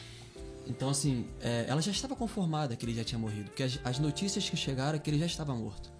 Mas pelo menos ela queria poder sepultar o filho dela. E Samuel, é, minha, minha, minha esposa, como não está muito acostumada, né? Eu tirei minha esposa da área no, uma das áreas nobres da Zona Norte, né? É, que ela morava ali na região da Vila da Penha, quando ela me conheceu. E levei ela para morar de frente para a favela de Acari, onde eu fui nascido e criado. Morei um tempo na Pavuna também, próximo da, da- do complexo ali da, da Pedreira. E, e ela não estava acostumada com nada disso, com barulho de tiro. Ela foi ouvir tiro a primeira vez quando ela foi morar, a primeira semana que ela foi morar lá comigo, né? Ali na proximidade ali de Acari. Então ela não conhecia nem barulho de tiro. Então eu, eu, eu poupo ela de muita coisa. Mas nesse dia ela, eu perguntei, você quer ir? Ela falou, não, eu quero sim. Eu falei, então vamos embora. Aí fui eu, ela e mais a viúva, né? Do rapaz que, que foi morto. E começamos a rodar. Antes nós oramos ao Senhor. Falei, Senhor, nos leva, nos leva, prepara tudo. Porque não quero que elas fiquem traumatizadas. Eu, sinceramente, Samuel, eu não tenho medo. Não é porque eu sou. não tenho peito de aço, não uso o colete à prova de balas, mas eu não consigo sentir medo. Quando eu olho aque- aquele jovem ali, ou homem velho, tem, tem tudo quanto é tipo, ou até que mesmo criança, armado ou usando droga, eu só consigo sentir. é, não sei se a palavra é pena. A gente, fala, Compaixão. a gente fala muito compaixão, né? Que é sofrer com, né? É, é, mas é uma mistura de, de, de tudo, porque eu também sou pai. Aquele menino podia ser um filho meu. Mas ao mesmo tempo eu também sou vítima da sociedade, que eu também já fui assaltado. Semana passada eu fui assaltado, nem te contei essa. Fui assaltado. Levaram meu carro, De novo. 15 minutos depois eu achei o carro. Jesus é tão bom que nem o carro deixaram levar, que a gente usa o carro pra fazer obra do Senhor também. Mas assim, é, tu acha que eu sinto raiva daquele ladrão? Não, eu acho que ele tem que pagar sim. Precisa ser preso. Mas se um dia encontrar com ele, eu não vou perder a oportunidade de falar de Jesus pra ele. Porque. é, enfim, são pessoas que às vezes não, não teve um encontro com o Senhor. Uns às vezes tiveram e não quiseram, mas uns não, não tiveram. Então assim, em cada eu fui eu fui em uma, duas, três, quatro comunidades super perigosas, né? E em todas as quatro, Samuel, vou te falar, só faltou me convidar para uma sala VIP e me servir, sei lá, champanhe, caviar, essas coisas assim. Porque como a gente foi bem tratado, até minha esposa, que não está tão acostumada assim, ela conhece muito no Morro do Cajueiro, porque a gente faz um trabalho é, evangelístico naquele lugar. E até minha esposa falou, Marquinhos, eu nunca imaginei que eu fosse ser tão, fosse ser tão bem tratada por bandidos. E bandidos armados até os dentes. São almas carentes, é São isso que as almas pessoas não carentes. entendem. E o primeiro lugar que eu cheguei, eu, eu, eu, eu não, não conhecia aquele lugar, nunca parei para evangelizar naquele lugar.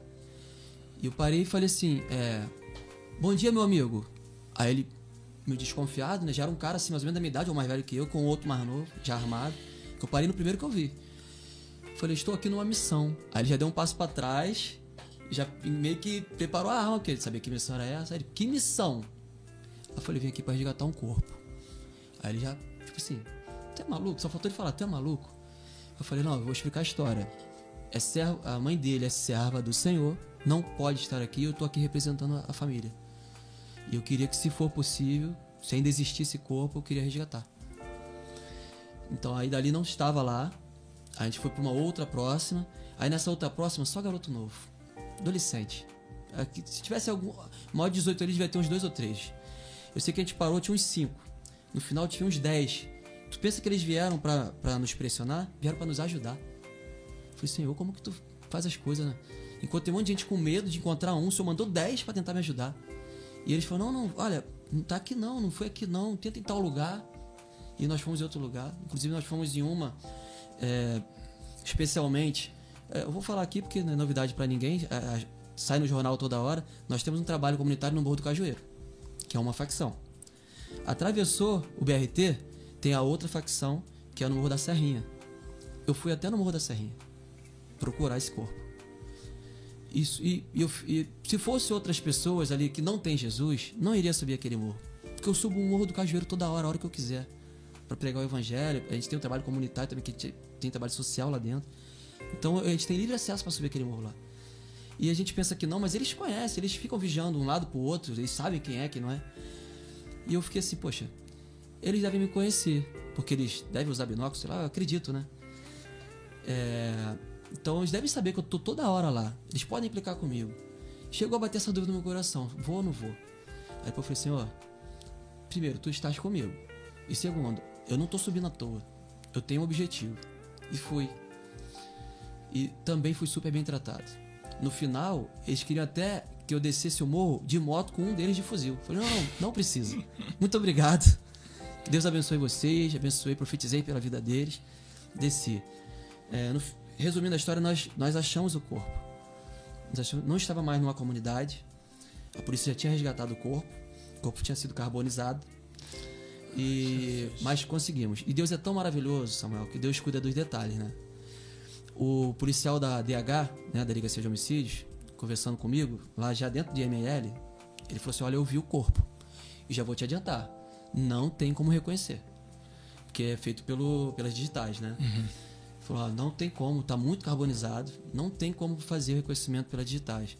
Aí ele, ó, eu sou ateu, né? eu não acredito em nada disso aí, mas eu reconheço que o trabalho de vocês é muito importante, sim. Mas assim, não querendo tirar suas esperanças, eu acho que você não vai conseguir localizar, não. É, não vai identificar, não. Mesmo que seja ele, não vai só pro DNA, e pro DNA vai levar de 6 a 7 meses para sair a resposta. Eu falei assim, não, mas a gente entregou na mão de Deus. Só falei isso pra ele. Aí daqui a pouco veio o perito. Ó, confirmou, é ele sim. Aquele, aquele homem olhou pra minha cara assim, tipo assim, pô, mas era impossível. Então, pelo menos ali eu, eu, eu coloquei dentro daquele homem ali é, a dúvida ah, de que. Tudo é possível que crê, Deus, ah. Tudo é possível. Né? E assim, meu amigo, a gente. É, como é bom, é bonito a gente contar muitos testemunhos de pessoas que nós ganhamos para Jesus, vai ter situações que vai ser como essa. Eu, eu costumo dizer que tem, o missionário ele tem que estar disposto a qualquer missão. O Senhor ele vai te chamar. E você tem que estar à disposição do Senhor. Em, uma, em alguns momentos você vai voltar rindo, outros você vai voltar chorando. Mas você precisa ir. Independente do que você vai encontrar. É. E é isso, meu amigo. Se deixar aqui, é, histórias mas, a gente tem. Mas é, é, isso que eu falo. Mas você vai voltar pra gente conversar mais. Ó, o próximo vai ser experiências missionárias. E a gente vai passar uma hora, duas horas falando só das experiências. Mas, Marquinhos, quero te agradecer, tá, cara? Muito obrigado muito obrigado mesmo. Eu falo, né, porque você tá aqui, você é uma pessoa que além de eu amar, não é aquele negócio de amor fraternal, não, não, eu te amo mesmo, né? Eu te amo porque eu sinto esse amor porque, por você também. Não é porque a Bíblia me obriga a te amar, não. Porque tem gente que a gente ama que a Bíblia manda, né? Que misericórdia. Mas, Suporta. Mas eu te admiro, cara. Eu te admiro e eu valorizo muito esse sentimento de admiração sabe? Eu te admiro. Eu vejo, eu vi o pai que você é, eu vi o marido que você é e eu tenho o privilégio de ver o amigo que você é. Hum. E o missionário, né?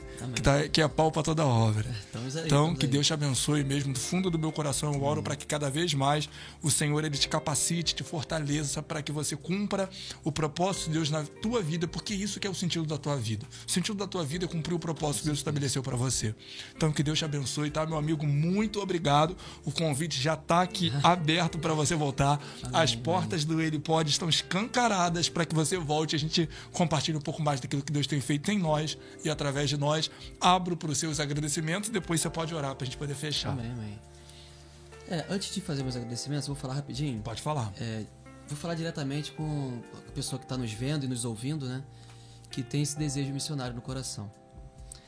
É, como eu falei aqui, eu citei várias experiências de vitória e até algumas frustrantes, né? Mas eu quero dizer o seguinte: se você tem esse desejo, não, não deixe ele morrer. Porque o Senhor ele chama, mas ele não te obriga. Você vai se você quiser. Mas a gente tem que pensar que enquanto eu estou curtindo é, o tempo da graça, tem um monte de crente assim curtindo o tempo da graça, até abusando do tempo da graça, uma multidão está indo para o inferno. Verdade. Uma multidão. E está indo, entre aspas, feliz da vida porque não sabe que tem um céu. Ah, já, ah, Jesus já ouviu falar assim, na, na igreja lá perto da minha casa, fica lá berrando lá, em nome de Jesus. Ah, conheço Jesus sim, aquele lá da cruz que tá lá na igreja católica, eu sei, sei quem é. É bonitinha a história dele, já vi o filme dele já. mas não conhece o Jesus verdadeiro que eu e você conhecemos. O Jesus que é capaz de da gente, se for preciso, botar a arma na minha cabeça e falar: nega teu Jesus agora. Eu falei: mira aqui, ó, no meio. Eu não vou negar Jesus nunca. Não tem como, não tem como. O que ele fez e o que ele faz por mim todo dia, Samuel, eu não teria esse direito de negar Jesus. Eu vi uma frase, acho que até do, do Lázaro, né, é, é, de uma, uma, das músicas dele, né? É, até falecido, né? Irmão Lázaro. Ele falou assim: ó, se eu pudesse é, largar Jesus, eu não queria. E se eu quisesse largar Jesus, eu não poderia. E Jesus é isso. E muitas pessoas têm o chamado missionário. É, Jesus não deixa ninguém enganado, ele não deixa dúvida. Quando ele chama, ele, ele, você tem a certeza. Quando a pessoa tem, ela sabe que tem. Né? Eu costumo dizer que todos nós temos, mas tem alguns que têm uns mais específicos. Assim, os doidos, assim como eu, que Jesus chama porque, tipo assim, ó, eu quero que seja você. Porque ele sabe que você é capaz de fazer. Não deixa esse desejo morrer. Não deixa é, os espinhos, né, sufocarem essa semente. Porque há uma necessidade muito grande hoje em dia de pessoas que estão capazes de qualquer coisa por amor a Cristo. Não deixe chegar o tempo onde vai ser realmente necessário uma arma na cabeça para você fazer alguma coisa por Cristo. Que hoje seja esse tempo para você. Amém. Amém. E meu agradecimento não poderia ser, né, outro. Em primeiro lugar, ao nosso Jesus tão maravilhoso, né? Que eu não vejo a hora dele voltar. Oh, Jesus, volta. Tem hora que Jesus. eu fico assim, Jesus, se essas coisas que eu tô vendo nessa terra, eu tô me sentindo mal, imagina o Senhor aí em cima. Né? E acredito que a qualquer momento mesmo a trombeta vai tocar. Eu creio nisso. Nós vamos ouvir, né? E enfim, eu creio, creio muito, né? Eu anseio por esse, por esse dia, né, do arrebatamento. A minha esposa, né, que encara essas doideiras comigo, e quando ela não encara, ela fica em casa, mas ela fica orando por mim. E ela confia, porque ela sabe que quando eu faço isso não é, não é para aparecer, não é para promover o nome de igreja, é, é, enfim, não, não é querendo aplausos, querendo curtir, não é. É porque ela sabe que realmente eu, eu creio nesse Deus. E eu sei que ele me usa como instrumento dele. Então, e ela, e ela sabe disso também. Então, não tem como agradecer toda a paciência dela, meus filhos também. É, meu pastor que investe nas minhas loucuras e, e, puxa o freio quando precisa, né? E, enfim, e a nossa igreja, né? Quem quiser conhecer também, eu estava até conversando ali fora com a sua mãe, né? Serva do Senhor também que eu amo muito. E a gente concorda nisso. A gente não prega igreja. A gente não faz propaganda de igreja querendo que você vá para minha igreja, porque só a minha igreja vai servir. Não. Cristo é um só. A igreja de Cristo, a verdadeira igreja de Cristo, seja onde for, ela serve. Que você procure uma igreja perto da sua casa, mais próximo, né, que prega a verdade da palavra, né? Mas a nossa igreja, para quem quiser conhecer, para quem quiser ir lá adorar a Deus junto com a gente, não vá para visitar. Você vai visitar doente no hospital, bebê que nasceu, é, parente distante, igreja você não vai para visitar, você vai para adorar a Deus. Verdade. Quem quiser ir lá adorar com a gente, tá convidado. É Assembleia de Deus Cidade Santa. Acho que tem um canal dela também no YouTube, é, acho que é Cidade Santa Assembleia de Deus. Não, tem, tem Instagram assim. também, eu sigo tem no Instagram. Instagram. Tem Instagram. É porque eu sou meio zero à esquerda nesse negócio de redes sociais, mas tem isso aí. É, fica em Vista Alegre, né, no Rio de Janeiro, na Estrada da Água Grande, número 625. Você vai lá, vai ser muito bem recebido. Um convite especial não posso deixar de fazer. A gente fala muito de. É, prega muito para traficante, para bandido. Graças a Deus o Senhor colocou no nosso coração pregar para policiais também, por isso que a gente fez esse trabalho lá no, no batalhão. Sinto até falta, que a gente tem tempo que a gente não, não faz causa do nosso trabalho. Mas você que é homossexual, você que é lésbica, é, essa, gente, me perdoa, ainda não decorei essa sigla que é muita letra, muito número. Mas LGBTQIA. Você, isso daí. Sinta-se à vontade em adorar a Deus junto conosco naquele lugar.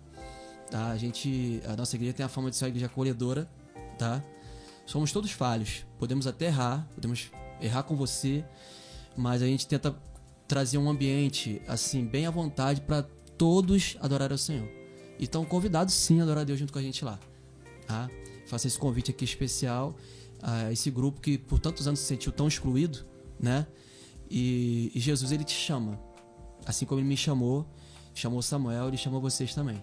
E o convite está aberto aqui, a todos vocês. Amém? Amém. Glória a Deus. Vamos orar então? Vamos. Vamos agradecer ao nosso Deus, né? E eu não posso deixar de agradecer, é? Eu cheguei aqui tossindo muito, todo mundo escutou. E eu falei assim, poxa, eu vou ficar a, a, o podcast todo tossindo, né? Até perguntei pra ele, como é que eu faço aqui? É só chegar pro lado aqui? E graças a Deus eu falei o tempo todo não tossir, né?